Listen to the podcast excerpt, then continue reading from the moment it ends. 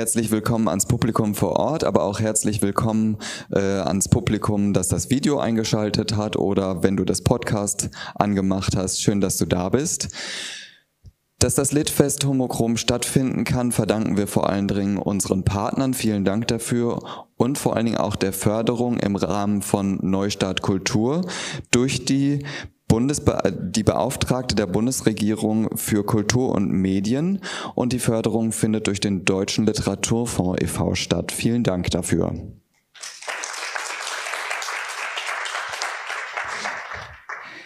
Ja, ähm, als nächste Autorin begrüßen wir jetzt Katharina Lukas. Ähm, sie bringt uns einen Text mit einem längeren Titel, ähm, Charlie und die, mm, die unerhörte Anwesenheit. Äh, genau, das wird sie uns gleich nochmal selber sagen. Herzlich willkommen, Katharina Lukas. Ja, ja, ich, ich und meine Abkürzungen und dann schwimmen. Also du magst uns nochmal den äh, ja. Titel sagen? Der Titel heißt in seiner ganzen Länge Charlie oder die unerhörte Existenz einer 2 im Binärcode. Genau. Äh, genau. Binärcode ist quasi das Kernstück eines Computers, aber da, also damit wird quasi der Prozessor programmiert. Der besteht nur aus Nullen und Einsen. Da seht ihr das Problem schon. Es gibt keine Zweien im Binärcode. Binär, weil es eben nur diese zwei Einstellungen gibt, an oder aus, 0 oder 1. Und das ist eben die Metapher für diesen Text. Ja, die Bühne ist deine. Dankeschön. Ich fange einfach an. Hey, das hier ist das letzte Mal, dass ich mich entschuldige. Für mich. Dafür, dass ich existiere dafür, dass ich aufgebe. In meiner DNA hat jemand das Semikolon vergessen. Ein winziges Zeichen, so ein kleiner Strich und ein Punkt. Das reicht völlig aus, um eine Fehlermeldung zu bringen, wenn man im Code so ein verdammtes Zeichen vergisst. Und wenn das Programm erstmal gestartet ist, dann ist es zu spät. So ist es nämlich mit dem Leben. Man wird mit irgendeinem Flüchtigkeitsfehler geboren und schon kann man das ganze Programm abschreiben. Dann gibt es nur noch Schadensbegrenzung oder Absturz. Das Problem am Anderssein ist, dass man es einem Menschen ansieht. Die Leute merken, dass mit dir etwas nicht stimmt, dass du nicht in ihr kleines Weltbild passt weil die Variable für dich noch nicht konfiguriert wurde oder ihre Welt in einer anderen Programmiersprache verfasst wurde.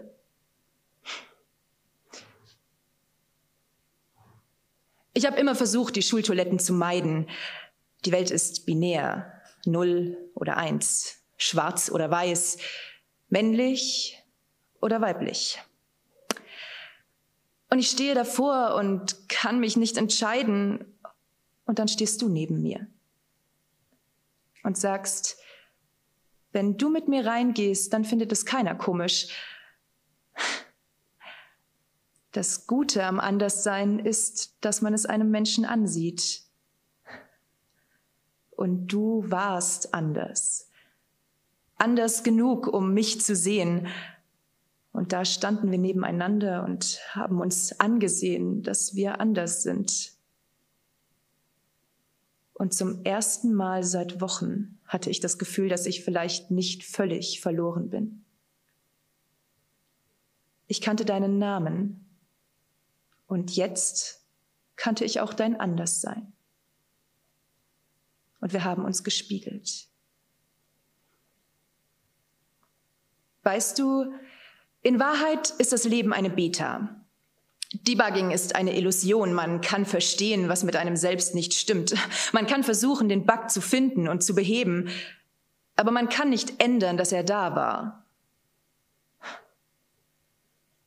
Immer wenn einer durchdreht und in seiner Schule um sich ballert, kommt hinterher der große Aufschrei. Wie konnte das nur passieren? Ich weiß es.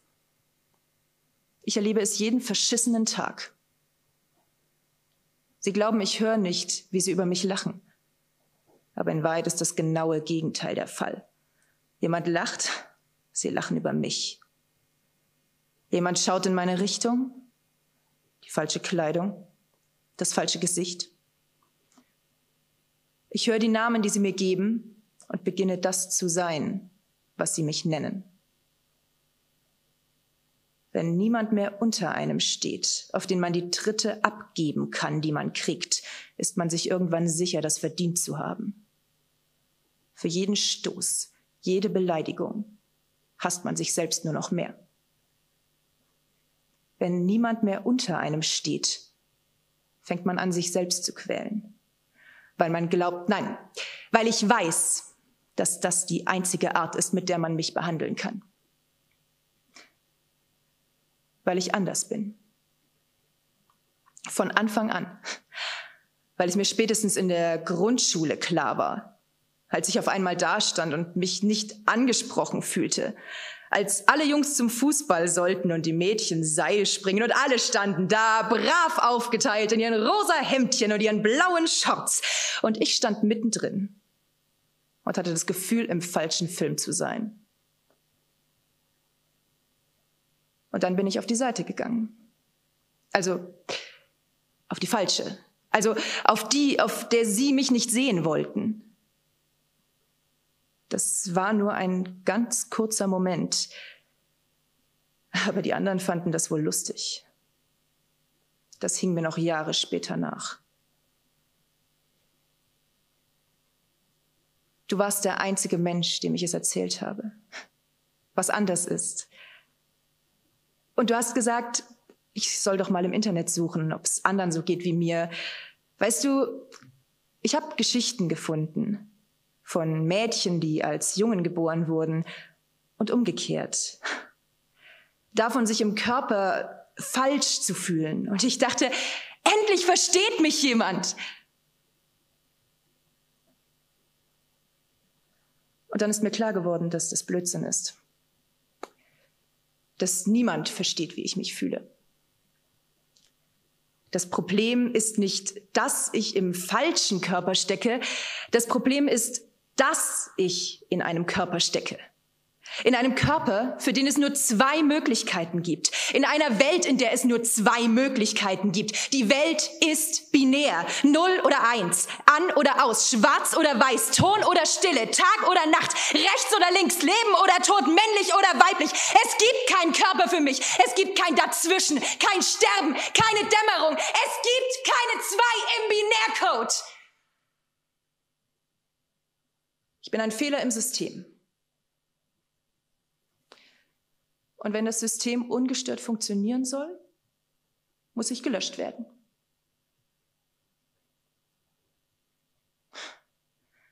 Was, wenn es nur eine Phase ist? Ich muss euch etwas sagen. So habe ich angefangen, wie in einem schlechten Film, aber wie sonst fängt man so ein Gespräch an? Mama, Papa, ich muss euch etwas sagen.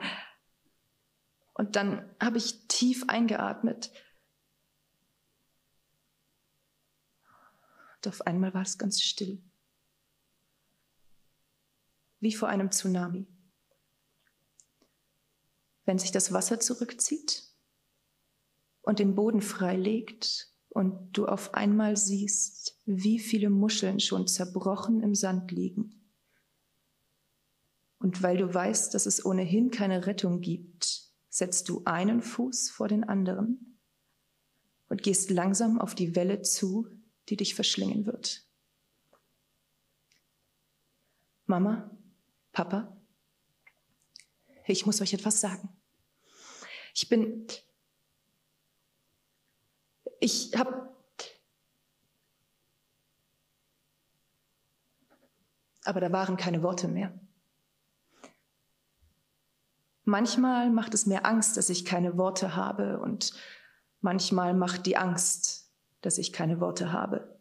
Und manchmal, manchmal ist nichts die einzige ungelogene Erklärung. Was, wenn es keine Phase ist?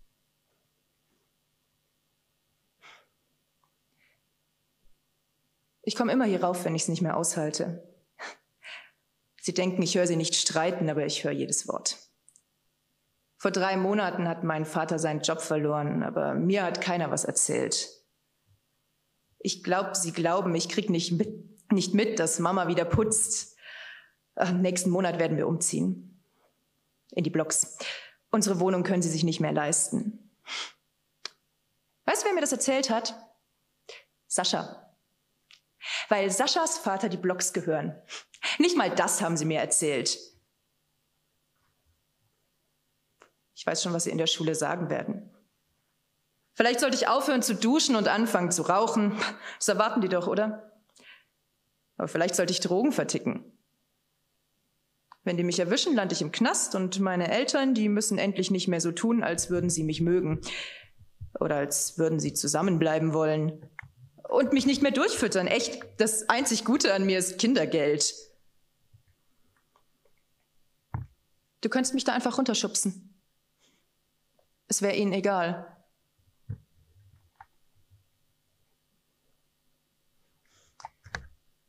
Ich habe noch nie jemanden mit hier hochgebracht, weißt du?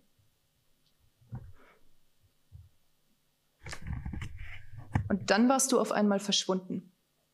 Nach den Sommerferien. Keine Nachricht, kein Lebenszeichen. Einfach verschwunden. Weggelaufen hieß es. Weggelaufen, einfach so. Wie funktioniert das? Entscheidet man eines schönen Tages, ich habe keinen Bock mehr, ich gehe. Wohin geht man? Und ich, ich habe nicht mal eine Andeutung bekommen. Keine Nachricht, kein ich bin abgehauen, aber hier geht's mir besser. Und nach den Ferien habe ich auf einmal überall in den Schulfluren das Gekicher gehört. Die kleinen Witze, die Gerüchte. Und dann wusste ich, was ich tun muss. Dass sie alle weitermachen würden, wenn nicht ich dafür sorgen würde, dass es einmal nicht wie immer war. Dass diese Farce ein für alle Mal vorbei war. Es ist viel zu einfach, an eine Waffe zu kommen. Der richtige Browser, die richtige Website. Du bestellst, du zahlst, du hoffst, dass sie dich nicht über den Tisch ziehen. Ich wollte sie alle umbringen. Ich wollte zusehen, wie einer nach dem anderen zu Boden geht und ihnen das Blut aus ihren verdammten Mäulern läuft, wie ihre Sprüche. Ich konnte schon sehen, wie die rote Soße von meinen Klamotten abperlen würde, so wie ihre Beleidigungen es nie getan hatten. Ich wollte keinen Ruhm oder sowas. Ich wollte auch niemandem nacheifern. Ich wollte einfach nur, dass es aufhört. Dass alles aufhört. Ich wollte dich vergessen.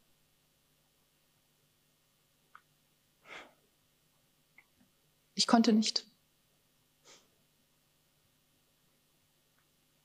Da hat mal einer so ein Experiment gemacht mit Hunden, denen Stromschläge versetzt wurden.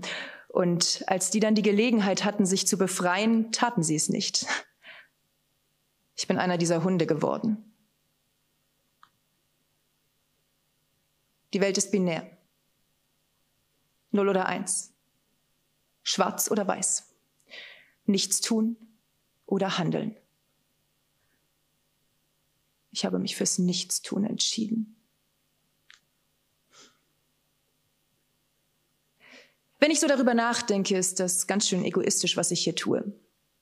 Das ist die Wahrheit, dass ihr mir alle scheißegal seid. So wie ich euch scheißegal bin. Das ist die Wahrheit. Dass ich keinem von euch wichtig genug wäre, um mich davon abzuhalten. Ich denke, da muss ich einfach die Konsequenzen tragen. Was anderes bleibt mir nicht übrig. Schadensbegrenzung oder Absturz. Wenn man anders ist, dann gibt es nur Flug oder Fallen. Du hast dich fürs Fliegen entschieden. Du hast deine Flügel ausgebreitet und losgelassen und gehofft, dass der Wind dich trägt. Und vielleicht hat er das. Vielleicht bist du jetzt irgendwo ein bisschen glücklich. Und vielleicht kehrst du irgendwann zurück aber für mich ist es zu spät. Du hast dich gegen mich entschieden. Du wolltest nie auf mich warten. Und vielleicht ist das besser so, weißt du, dass du nicht besser bist als alle anderen. Du hast dich fürs Fliegen entschieden. Man wird mit irgendeinem Flüchtigkeitsfehler geboren und schon kann man das ganze Programm abschreiben. Bei mir war wohl nichts mit Schadensbegrenzung. Nur Absturz. Fallen ist ein Nichts. Eine Tätigkeit, die gleichzeitig aktiv und passiv ist. Manchmal ist das alles, was einem bleibt. Das Nichts. Mach's gut. Escape. Charlie Witt, 17 Jahre alt, nicht-binäre Geschlechtsidentität, überwarf sich nach dem Coming-out als Agender mit den Eltern Samuel und Elisabeth. Nach dem Wegzug von Charlies erster großen Liebe Robin und dem Scheitern des geplanten Amoklaufs ließ sich Charlie gestern Abend vom Dach eines zehnstöckigen Gebäudes fallen. Fehler 404. Seite konnte nicht gefunden werden. Dankeschön.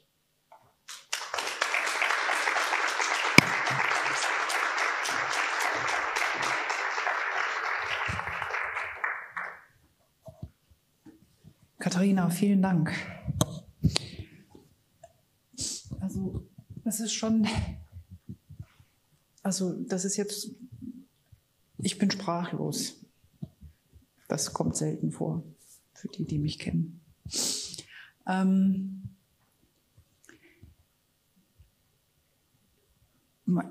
die Frage, die jetzt für mich natürlich da liegt, also offensichtlich ist es keine, da ist, da steckt nicht von dir was drin, weil die Geschichte hört ja nicht, es ist kein Happy End. Und äh, vielleicht übernimmst du jetzt das Wort. Ja, ähm, also ich kenne das Gefühl, kurz vorm Abgrund zu stehen, aber ich hatte Gott sei Dank ein soziales Netzwerk, das mich aufgefangen hat, sonst stünde ich jetzt vielleicht heute auch nicht hier. Bin ich auch sehr dankbar für auch den Menschen, die mich damals aufgefangen haben. Ähm, aber also das ist so das einzig biografische Element aus diesem Text. Der Rest ist, oder beziehungsweise es hat biografische Elemente, aber keine autobiografischen Elemente. Genau, also ja. ähm, ich bin auf das Thema gestoßen, weil ich selber im asexuellen Spektrum bin und eben dementsprechend auch ein bisschen in der Community aktiv. Und da gibt es eben viele oder einige Menschen, die, das nennt sich dann Triple A, also finde ich irgendwie einen ganz süßen Begriff, die eben asexuell, aromantisch und agender sind, also keine sexuelle Anziehung verspüren, keine romantische Anziehung und eben auch kein Geschlecht haben. Und darüber bin ich einfach über meine eigenen Erfahrungen in der Community bin ich eben auf dieses Thema gestoßen und fand das ganz interessant und hatte auch das Gefühl, das ist was, was viel zu wenig besprochen wird in literarisch, generell auch auf der Bühne. Ich schreibe ja auch fürs Theater. Es war ja auch ursprünglich mal ein Theatertext. Ähm, ja, genau, so bin ich auf das Thema gestoßen. Du schreibst dann natürlich viel von Flüchtigkeitsfehlern. Also ja. diese, das Semikolon als Flüchtig, Flüchtigkeitsfehler. Das ist natürlich Fehler.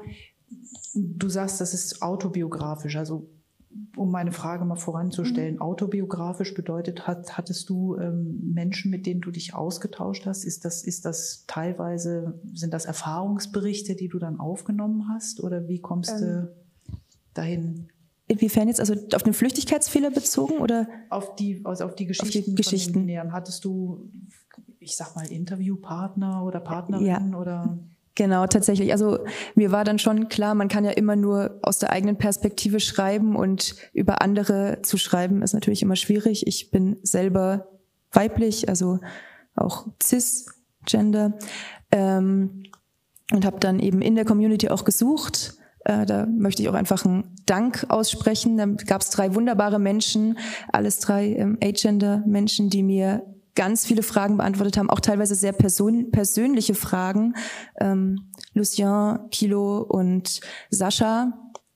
ähm, den ich, ja, den ich tatsächlich das Stück zu großen Teilen verdanke, weil ohne diese Erfahrungsberichte hätte ich natürlich auch die Rolle oder Charlie nicht schreiben können. Also ich finde das ja auch sehr faszinierend, wie, wie, wie unter Anführungszeichen einfach man beschreiben kann, wie man in so eine in so eine in so einen Bereich reinkommt äh, von äh, von Eigenaggression und Aggression anderen gegenüber auf aus, aufgrund von einer Frustration, die sich natürlich aufstaut und dann eine Erklärung für einen Amoklauf oder ein, ein, ein, ähm, ein Incentive für so einen Amoklauf sein kann. Ähm, war, war das jetzt bei denen, die, mit denen du jetzt gesprochen hast, schwang das mit oder ist das dann, sage ich mal, die künstlerische, ähm, äh, wie soll ich sagen, aufspitzen, damit das Gravitas ja, also bekommt, die Geschichte? Der Amoklauf ist äh, künstlerische Freiheit. Den habe ich damit reingenommen. Die, dieses Gefühl der Eigenaggression war da viel, schwang da viel mehr mit in den Interviews. Ähm, auch dieses, ähm, dass ich teilweise das Gefühl hatte, gerade bei einer Person, mit der ich da Interviews geführt habe, dass sie da wirklich sehr an der Grenze zu Selbstverletzung, zu Selbstmord auch ähm, steht. Das ist ja auch tatsächlich die einzige Person, zu der ich noch einen sehr losen Kontakt habe. Ich habe auch das Gefühl, es geht ihr jetzt wesentlich besser. Es ist auch immer sehr schön zu sehen, ähm, dass sie da so rausgekommen ist, auch aus dieser Spirale, weil es sind halt Geschichten, also diese Geschichte, die passiert so jeden Tag irgendwo auf der Welt. Und ich glaube, das ist einem nicht so klar, wenn man das von außen betrachtet, wie viel immer und immer wieder auf die Menschen einwirkt, bis sie überhaupt an so einen Punkt kommen, auf so einen aggressiven oder auch autoaggressiven Punkt. Da kann jeder kleine Tropfen am Ende das Fass zum Überlaufen bringen. Naja, auf jeden Fall. Also ich meine, deine Wortgewandtheit und auch deine Art, wie du diese Geschichte zusammengestellt hast, ist natürlich auch ein, ein, ein guter Weg, auch da nochmal äh, Sichtbarkeit für dieses Thema auch zu schaffen. Das finde ich, äh, finde ich stark, ganz sicher. Und auch äh, ähm, da bewusst auch mal hinzugucken. Also auch diese Eigenwahrnehmung, Fehler, zu, also das als Fehler zu definieren und äh, das äh, nimmt schon einen mit und vor allen Dingen, wenn das dann natürlich auch in jungen Jahren Schule und so weiter was also passiert. Das ist, äh, ich glaube, das ist, wenn man da Unterstützung hat, ist das super. Und das braucht man auch. Und da müssen wir sicherlich in unserer Verantwortung, gesellschaftlichen Verantwortung auch immer wieder hingucken, dass wir immer mit offenen Augen rumlaufen. Vielleicht ist dafür die Community gut, dass wir dann wissen, dass wir alle irgendwie vulnerabel sind und äh, dadurch vielleicht auch einen Blick für, für unseren Nachbarn, Nachbarinnen haben. Möchte jemand äh, Katharina eine Frage stellen oder was mitgeben? Du kommst ja bis eine, also ich bitte. Du kommst ja bis an eine äußerste Grenze die man überschreitet oder nicht. Ja. Du bist bis an diese Grenze herangegangen. Das äh, nimmt einen ja mit, vor allen Dingen, wenn man so etwas immer selber hat. Es ist äh, vielleicht einfach auch eine ganz intensive Liebe gewesen, ganz gleichgültig Mann, Frau oder zwei oder wie. Äh, aber wenn dann jemand, und das habe ich noch erlebt, jemand hier vom Kölner Dom springt, eine Frau, eine wunderbare Frau, tüchtige, dann wird man dessen inne, dass das nicht nur eben, sagen wir mal, äh, Aufregung, innere Aufregungen sind, sondern die, das führt dann eben nicht nur an die Grenze, sondern auch darüber hinaus. Ja. Also vielleicht sollte ich dem Text das nächste Mal eine Triggerwarnung vorschalten. Ähm, mir ist klar, dass der Text sehr krass ist. Ähm, ich habe das Gefühl, an manchen Menschen, gut, ich, das ist jetzt hier, denke ich, ein Publikum, das auch sehr ähm, sensibilisiert ist für solche Themen, aber ich habe das Gefühl, an viele Menschen kommt man nur dann ran, wenn man solche Emotionen und solche Grenzerfahrungen auch wirklich nachvollziehbar macht. Und das geht eben nur mit einem gewissen Grad der Krassheit ähm, gerade im, also ich habe jetzt nur eine amerikanische Studie im Kopf, aber unter queeren Jugendlichen ist die Selbstmordrate in den USA zumindest und sicher sieht es hier auch sehr ähnlich aus, mehr als doppelt so hoch. Und gerade deswegen ist das auch ein Thema, das mir im Herzen liegt. Ich, liegt. ich kenne auch eine Person, die einen Selbstmordversuch hinter sich hat, also aus meinem nächsten Umfeld. Deswegen ist es einfach ein Thema, was ich finde, dass viel zu oft immer noch totgeschwiegen wird. Gebe ich dir sicherlich recht und viele von uns auch. Das ist auch ein tabuisiertes Thema, sehr stark tabuisiertes Thema. Also ich glaube, wenn wir in uns hineinforschen, gibt es in unserem Umfeld oder zumindest in bestimmten Altern. Ich glaube, hoffentlich, desto jünger man in die Community einsteigt, desto mehr Freiheiten haben wir eben für die nächsten Generationen schon äh, er, erkämpft. Ich nehme jetzt mal das Wort erkämpfen dann doch in den Mund. Katharina, vielen, vielen herzlichen Dank. Und wie gesagt, wir gehen jetzt nicht mit diesem Suizidgedanken nach Hause und auch nicht Kölner Dom-Suizidgedanken, bitte. Der ist, steht hier es gibt ganz viele äh, Selbsthilfegruppen, das möchte ich an dieser Stelle bitte erwähnt wissen. Es gibt viele Selbsthilfegruppen für die, die sich aus Köln zuschalten. Es gibt das Rubicon, es gibt das Anyway. Ähm, es gibt auch, äh, ähm, ich glaube, das sind die, die wesentlichen für Jugendliche und dann das Rubicon auch. Äh, sicherlich die AIDS-Hilfe ist auch sicherlich ein, ein guter äh, äh, Anlaufpunkt.